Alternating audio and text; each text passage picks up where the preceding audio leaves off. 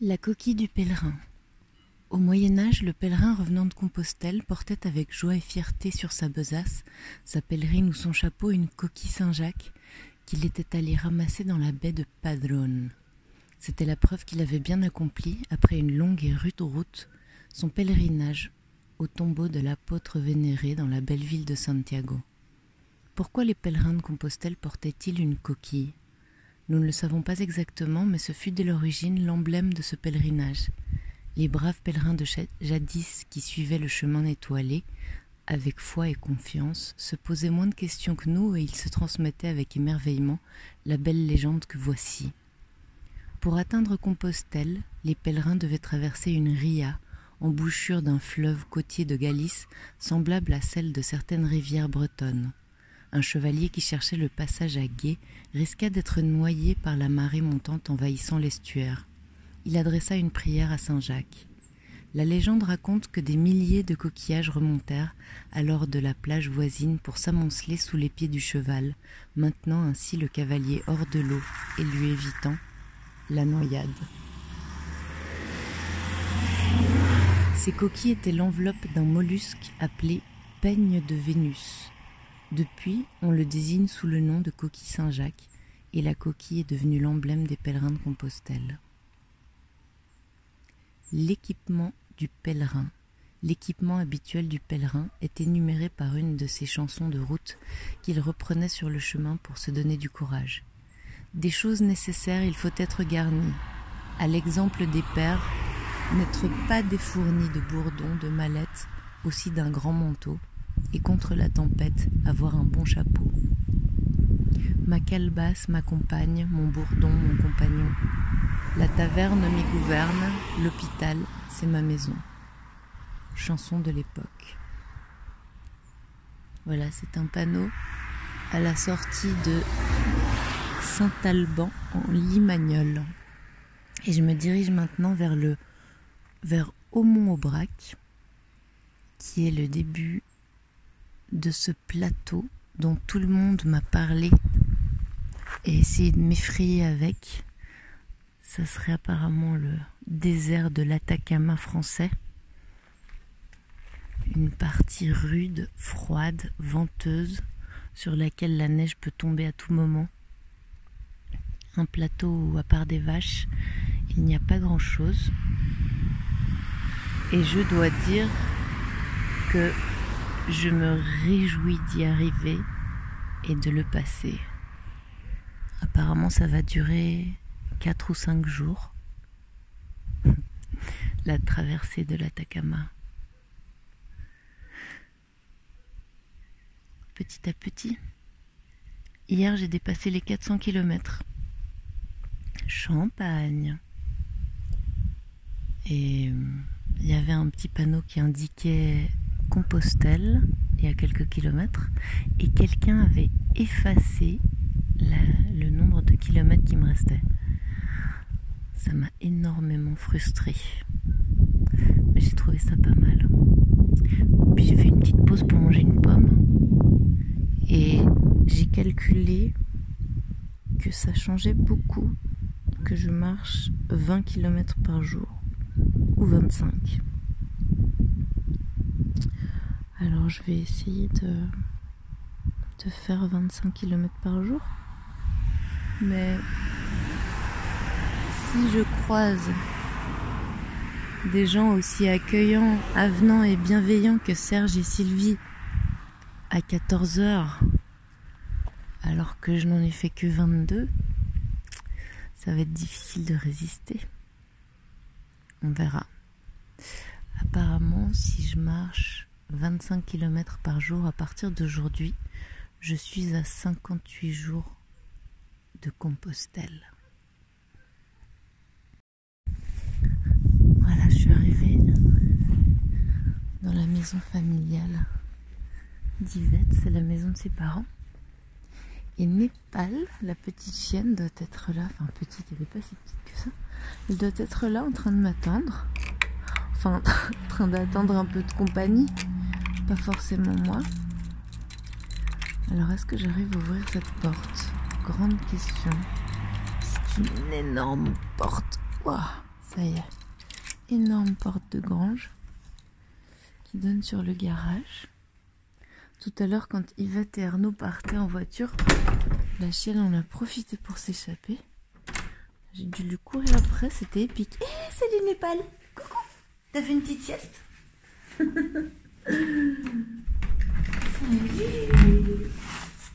Tu dis quelque chose Bonjour Ah, à balancer la clé. Mais apparemment, Népal ouvre les portes chez elle. T'as essayé d'ouvrir la porte, coquine? Tu te sentais un peu seule? Ben Voilà, maintenant on est deux. Allez, viens, on monte.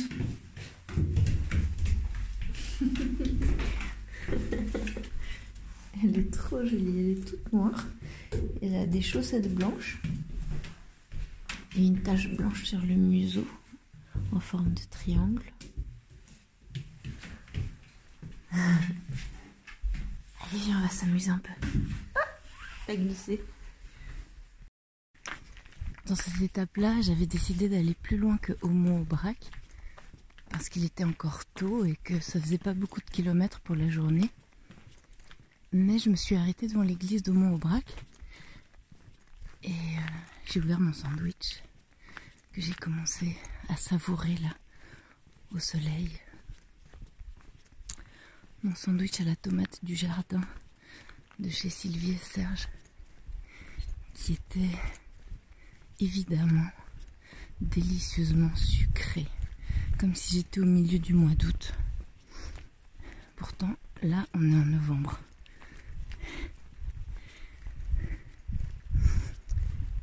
Et tout à coup, trois personnes sont arrivées pour visiter l'église. C'était Yvette avec ses deux fils adultes, Arnaud et Amaury, et la petite chienne Népal. Yvette m'a demandé si je marchais. Une fontaine.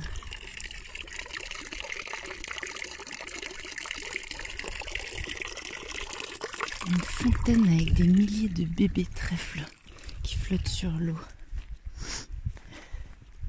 Et on a commencé à discuter avec Yvette. Je voulais savoir d'où je venais, où j'allais. Elle m'a demandé comment je faisais, parce que la plupart des gîtes devaient être fermés. Elle se faisait déjà du souci pour où est-ce que j'allais dormir la nuit suivante, où est-ce que j'allais m'arrêter. Et assez vite, elle m'a dit Mais vous voulez pas dormir chez nous ce soir? Là, je me suis dit Alors là, alors là, bonjour l'univers. Hein ça devient n'importe quoi. Il est même pas 15 heures et euh, j'avais pas fini de marcher. Un peu comme euh, pour chez Serge et Sylvie. Sauf que là, j'avais même pas eu besoin de demander quoi que ce soit. Elle m'invitait. Je lui avais raconté que je dormais chez l'habitant la plupart du temps et que, et que je trouvais ça tellement enrichissant. Et évidemment, ben, quand la vie se présente, on lui dit pas non. Alors j'ai dit oui. Et je suis montée dans la voiture avec les trois. Et, euh, ils m'ont emmené à Malzieu. Parce qu'elle a une maison de famille à Malzieu et ils passaient quelques jours de vacances, les trois. Avec la petite Népal surexcitée de 7 mois. Adorable. Et Yvette emmenait Arnaud au cinéma voir le dernier film de Valérie Lemercier. Et Amaury allait faire du vélo. Alors je suis restée, euh, je là et je suis allée faire un tour à Malzieu pour visiter. C'est une magnifique bourgade médiévale extrêmement bien conservée. J'étais euh, sur les fesses, j'avais l'impression de me balader dans un décor de film. C'est vraiment très très beau. C'était complètement vide, mais très bien entretenu. Tout était fermé. La Toussaint. Et, et puis je suis rentrée. Amaury est rentrée. tout beau, tout beau. Il a beau être grand, il a gardé son cœur d'enfant. Et comme dit Vette, il aime tous les sports dangereux. Et c'était chouette parce que ben, lui, c'est un guide de randonnée, entre autres. Là, il a fait du vélo de descente, de descente de montagne. Il est revenu tout boueux, comme les petits gamins. Et il fait aussi de l'escalade, il adore les montagnes.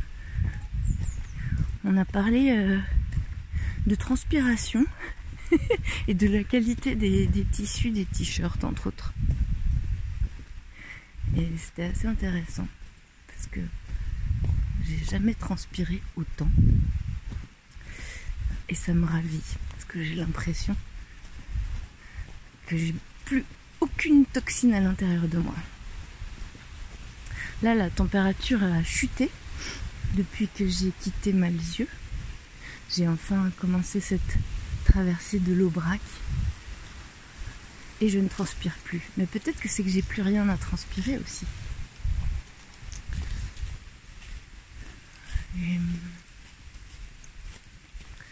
C'était très chouette notre discussion avec Amaury.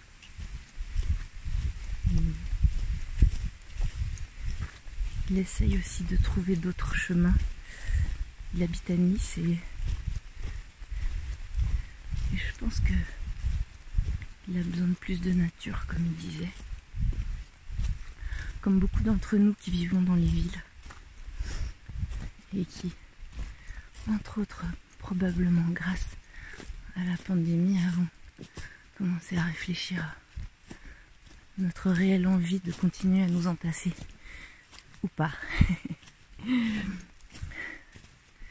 Je traverse encore une belle forêt. Alors, elle est tout orangé. Ça donne une luminosité magnifique.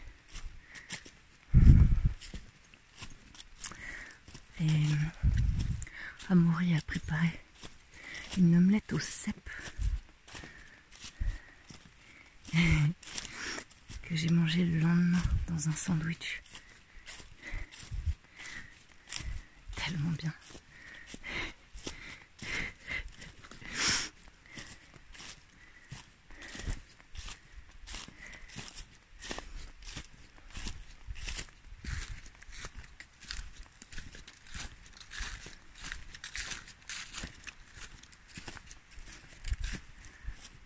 M'a rappelé un peu mon papa dans son besoin de protéger, de nourrir quelque chose de, viscéral. C'était marrant de me retrouver face à ce profil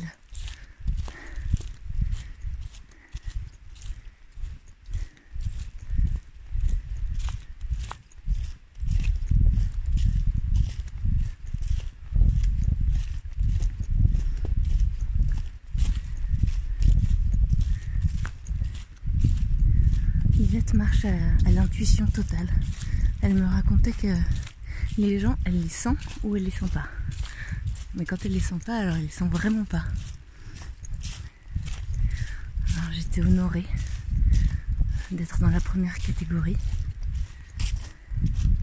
Et j'ai reconnu quelques traits caractéristiques de mon père. C'était beau de voir ça de l'extérieur.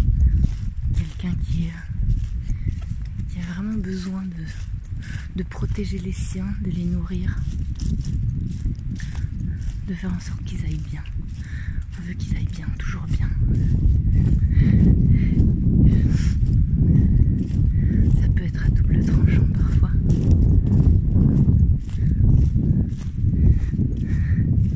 C'est un beau karma.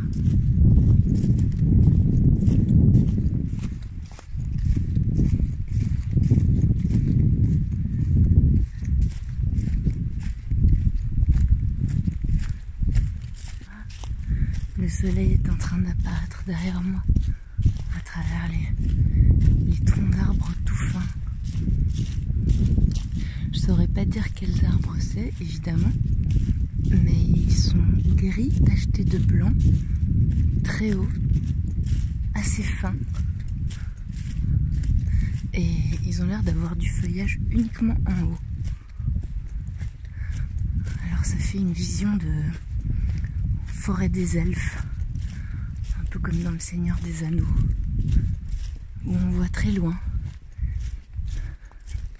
Et par terre, il y a un tapis de feuilles ocre, orangé, marron.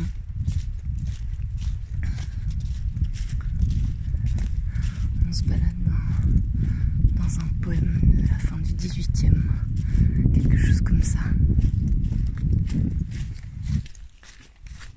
Je viens de me rappeler d'un détail rigolo, c'est que en quittant Amaury m'a ramené à, à Brac un bébé pomme. est vraiment toute petite. Euh, et j'ai pris son numéro pour le transmettre à Aurélie qui aimerait devenir guide de randonnée. Lui fait partie d'une association qui aide à faire passer les, les tests à l'école de, des guides de randonnée. Et il m'a dit que ça l'intéressait d'écouter mes cartes postales dont j'avais, que j'avais que mentionné au cours des discussions. Et, euh, là, au moment de, de lui donner le lien, je lui ai dit qu'il y avait un petit détail que je n'avais pas mentionné, qui était celui de, l'argent, que j'avais pas pris d'argent. Et c'est marrant parce que je, réalise que sa maman me, me renvoyait l'écho de mon papa, à qui je n'avais pas non plus parlé de ça. Et euh, je trouvais drôle d'avoir eu cette même réaction, de ne pas en parler. Parce qu'elle avait l'air de se faire déjà tellement de soucis pour moi. De où j'allais dormir, comment j'allais traverser cet aubrac. Le grand méchant aubrac. Pire que la bête du Gévaudan. Que j'ai pas eu le cœur à l'angoisser encore